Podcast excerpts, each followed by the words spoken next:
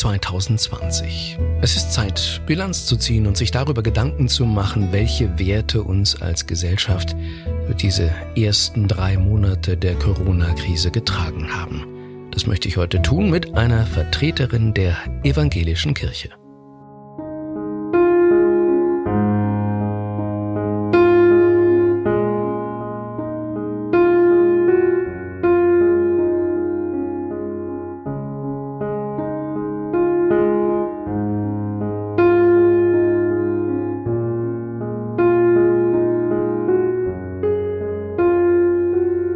Erste Welle der Pandemie und damit eine Zeit der ständigen Ungewissheit scheint erstmal vorüber.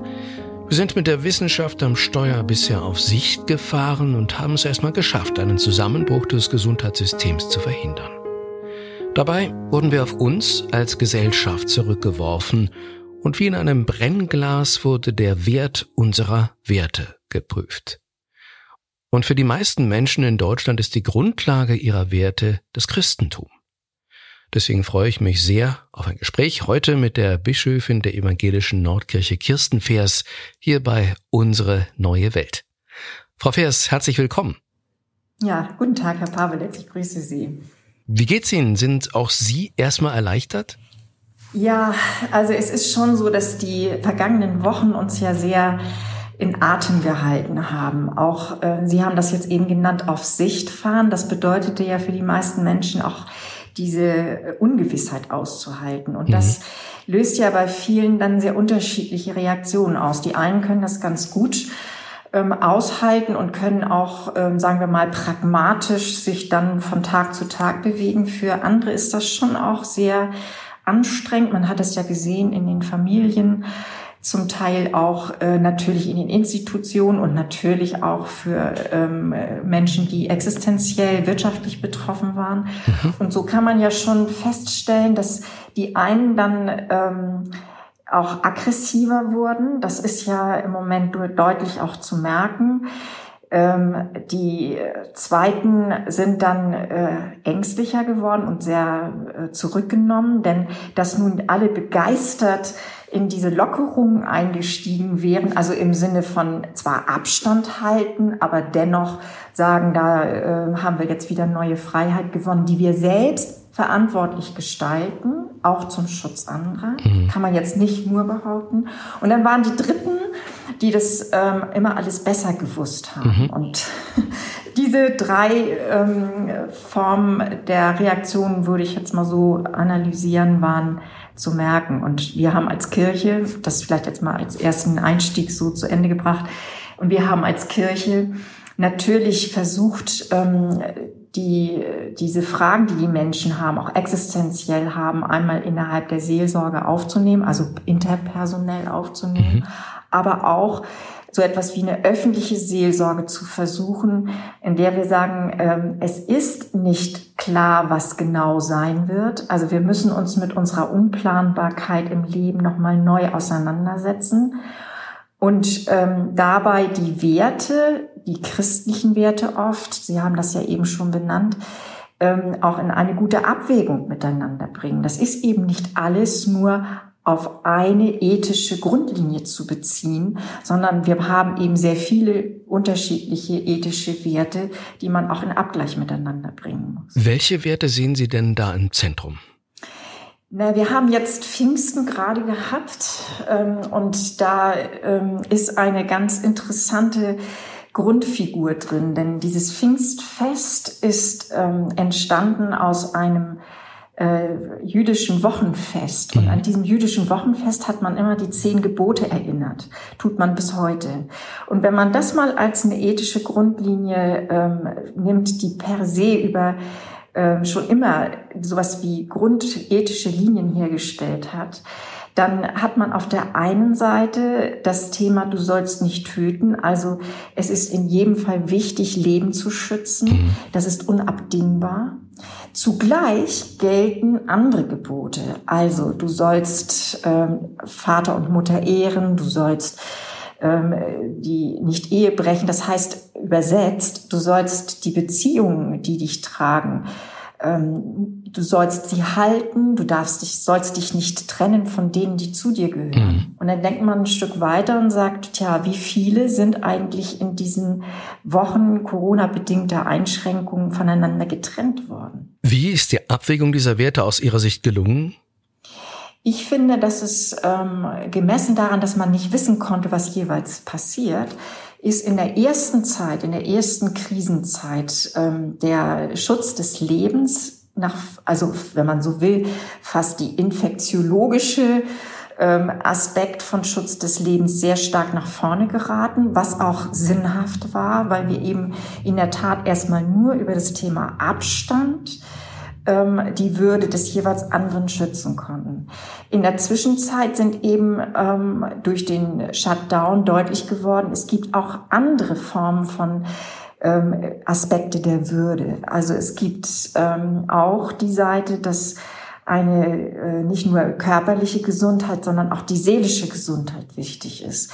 Es ähm, kann nicht sein, dass ähm, die die äh, materiellen Grundlagen des Menschen, die genauso zu seiner Würde gehören, auch arbeiten zu können. All das muss man mit in einen Gesamtblick hineinkriegen. Und das ist, finde ich, ich komme noch mal auf so ein Pfingstfest zurück, das ja Menschen ziemlich fremd geworden ist, aber da ist ja äh, die Idee, dass man einen Geist entwickelt, der das Gesamte in den Blick nimmt. Also der alle Gebote, alle zehn Gebote, also das Gesamte, was unser Leben ausmacht, in ein Ausgleich miteinander bringt.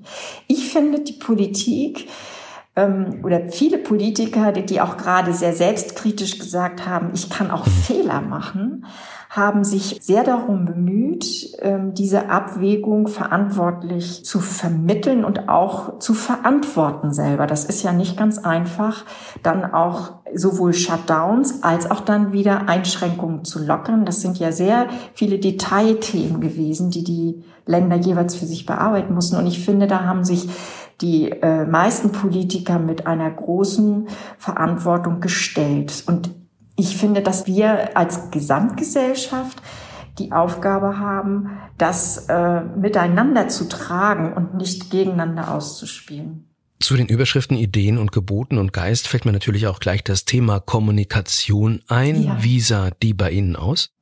Na, wir haben schon über eine große digitale ähm, Ebene versucht, Kontakt zu unseren ähm, Gemeindegliedern zu halten, beziehungsweise auch ähm, neu öffentlich deutlich zu machen, wo die Hoffnungsbotschaften sind. Denn es fing ja Ostern schon, war das ja ganz deutlich. Es geht nicht nur um das Thema, was alles nicht geht, sondern auch um die Frage, was unser Leben eigentlich ausmacht. Da gibt's da über Corona ja nochmal einen wirklich neuen Blick. Beispielsweise, wie viel uns ähm, bedeutet, dass wir ähm, bei unseren alten Menschen bleiben können. Wie wichtig es ist, zum Beispiel auch zum Lebensende hin jemanden zu haben, der einen nicht allein lässt. Also das sind ja Themen, die auf einmal für die Leute extrem existenziell waren, auch in ihren eigenen Familien. Mhm. Und wir haben als Kirche, als Muttersprache der Kirche kann man ja beschreiben die Seelsorge, die, ähm, die die Einzelnen in krisenhaften Grenzsituationen begleitet. Wir haben das natürlich einmal versucht, dass wir ganz praktisch gesagt haben, wir müssen in die Krankenhäuser oder in die Pflegeheime mit Sterbeseelsorge oder überhaupt mit Seelsorge präsent sein dürfen, Schutzkleidung etc. Mhm. Aber wir haben eben auch versucht, ähm, in Gottesdiensten oder in äh, digitalen Formaten und YouTube-Botschaften zu sagen, Leute, was jetzt hier passiert, lasst euch nicht zertrennen, ähm, bleibt solidarisch beieinander. Es gibt nicht die einen, die jetzt Pech haben und die anderen, die Glück haben, weil sie jünger sind zum Beispiel, sondern es geht darum, dass wir uns als Gesamtgesellschaft im Blick behalten und dass wir keinen Menschen verloren geben und dass wir auch auf die Schwächeren innerhalb unserer Gesamtgesellschaft achten. Wie hat die Seelsorge vor Ort gerade bei dem Mangel an Schutzausrüstung denn funktioniert? Also nach dem, was ich äh, gehört habe von auch Krankenhausseelsorgern, ähm, hat das äh, am Anfang, war das am Anfang schwierig. Aber äh, gerade auch hier in Hamburg wurde wohl sehr darauf geachtet, dass die Schutzbestimmungen eingehalten wurden und es hat dann wirklich auch eine gute Begleitung stattfinden können. Sicherlich nicht in jedem Pflegeheim. Das ist ja dann auch sehr stark abhängig gewesen von den Pflegeheimleitungen, die eine enorme Angst hatten, verständlicherweise, dass ähm, womöglich ein Sterbebesuch auf der anderen Seite hohe Infektionszahlen theoretisch zur Folge haben könnte. Hm. Äh, insgesamt haben wir uns da sehr bemüht und ich glaube, da ist auch in vielen, vielen äh, Pflegeheimen ist zu guten Lösungen gekommen. Wird das Ausmaß an Einsamkeit nach dieser ersten Welle erst so richtig deutlich gerade? Das Ausmaß an Einsamkeit wird in der Tat nach meinem Gefühl sehr, sehr deutlich, das vorher schon da war. Mhm. Damit meine ich jetzt tatsächlich nicht nur ältere oder alte Menschen, da gibt es schon auch eigene Bezugssysteme, sondern auch viele Jüngere. Mhm. Also wir haben es gemerkt in unseren Seelsorge-Hotlines, die wir ja auch eingerichtet haben, dass das ähm, durchaus Menschen waren, die sagten, bleibt um Himmels Willen bei uns.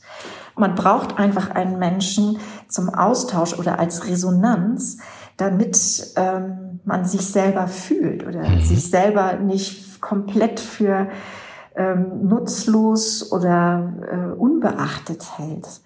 Und das hat mich schon wirklich berührt, von den äh, Seelsorgern zu hören, zum Teil auch viele Ehrenamtliche mhm. in der Telefonseelsorge, die gesagt haben, sie waren wirklich ähm, erschüttert darüber, wie, wie verzweifelt einige Menschen dann waren, weil, weil sie wirklich kein Mensch mehr angerufen hat, weil mhm. im Homeoffice komplett vereinsamt, ähm, über Wochen hin keine normalen Kontakte im Sinne, selbst wenn man einkaufen geht oder so, dass man noch eine Form von Grundkontakt hat.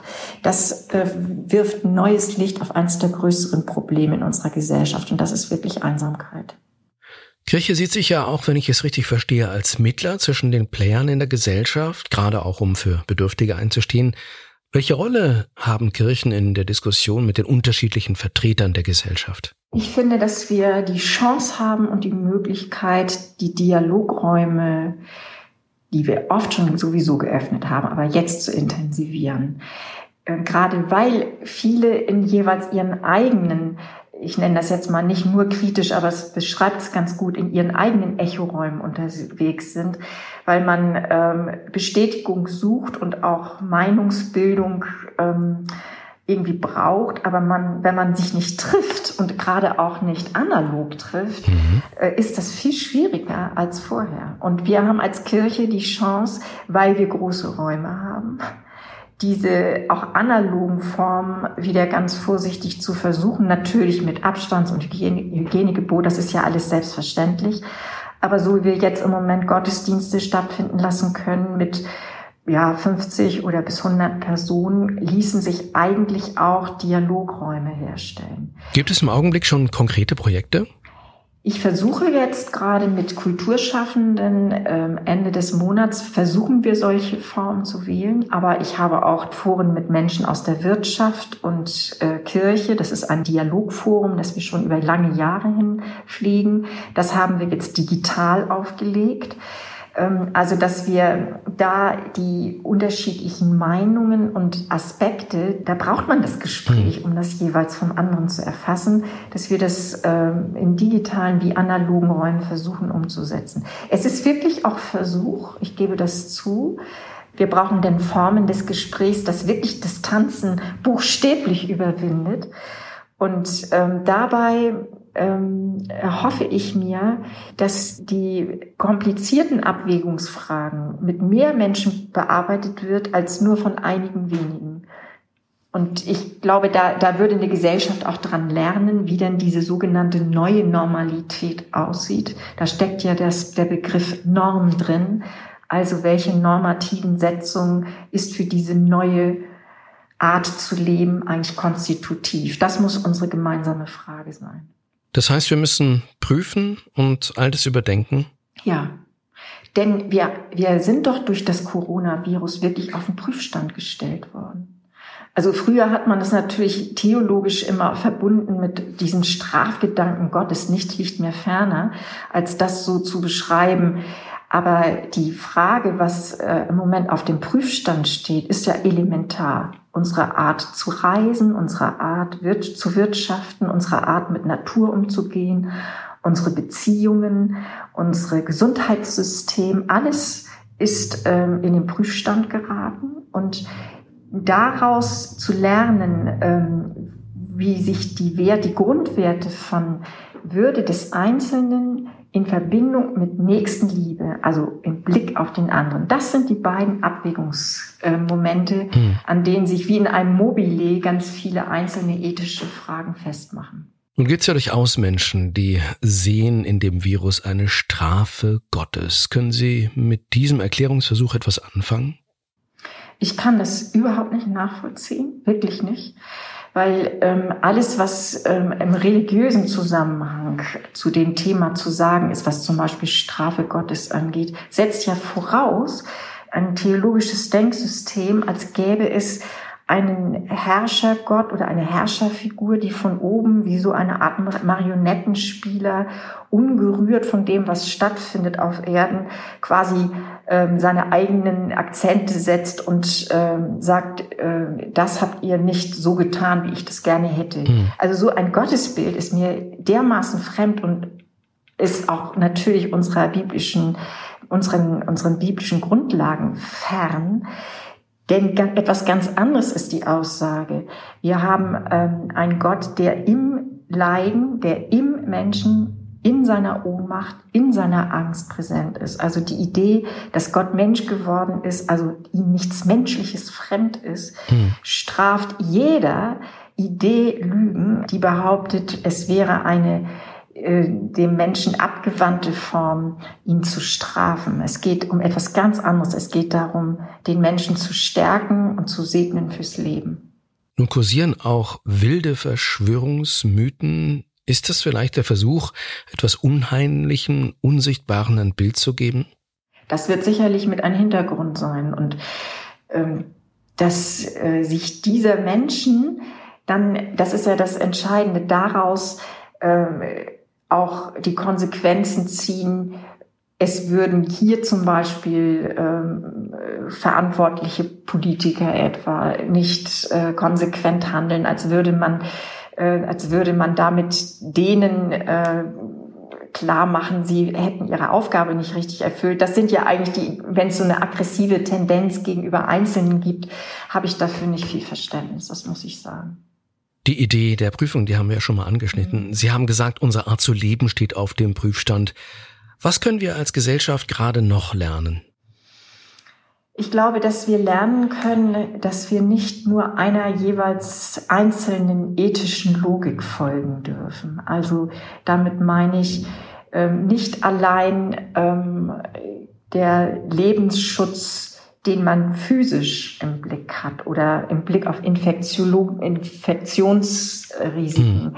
Das ist nicht der einzige, die einzige Logik, sondern Schutz des Lebens umfasst eben auch seelische Gesundheit, es umfasst auch äh, Gemeinschaftsbeziehungen, es umfasst auch Arbeitsleben. Und ähm, da, wenn wir etwas gelernt haben, ist ja, dass die verschiedenen ethischen Prinzipien oder die zehn Gebote, wenn man das jetzt nochmal religiös beschreibt, miteinander in Konflikt geraten können. Und ähm, die, das haben wir so hautnah wie noch nie erlebt. Und dass wir diese, ähm, dass wir damit sorgsam umgehen und immer auf die Differenziertheit der Situationen gucken, das brauchen wir einfach. Und das Zweite, was wir lernen sollten, finde ich, ist, ähm, die, dass die Unplanbarkeit des Lebens immer schon eine gegebene Form des Lebens war. Hm. Also als wäre das immer so gewesen, dass wir unser Leben hätten kontrollieren und äh, in allen Abhängigkeiten planen können. Das ist ja Unsinn. Das war noch über viele Jahrzehnte so. Okay, ja, oder, oder besser zumindest hat der Eindruck entstehen können, oder? So, das, das ja. Aber das finde ich ist ja gerade das Besondere, dass wir ähm, dem Eindruck, wir könnten unser Leben kontrollieren, doch spätestens in dem Moment ähm, Lügen straft, in dem man an die Grenzen von Leben gerät. Ganz positiv bei jeder Geburt, wo man sich sagt, was ist das für ein Wunder, dass man äh, wo, wo glaube ich, ganz viele, die dies erleben hatten, da, da ist etwas mit mir passiert, was ähm, nochmal ganz neu Leben bringt. Aber auch ähm, an der Grenze des Lebens, wenn man stirbt. Das sind mhm. alles äh, Situationen, die einem deutlich machen, wie wenig man dann Leben selber als Mensch in der Hand hat. Das ist ja die, die andere Seite, dass wir in dieser Unplanbarkeit des Lebens eben auch sehr viel Faszinierendes und Schönes steckt. Also nicht alles, was wir kontrollieren, ist ja dann auch so lebensnah. Wie ich finde, ein sehr passendes Schlusswort. Bischöfin Vers, ich bedanke mich sehr herzlich für dieses Gespräch. Mhm. Mal schauen, wie sich das weiterentwickelt, wohin wir als Gesellschaft kommen. Ganz herzlichen Dank. Danke Ihnen.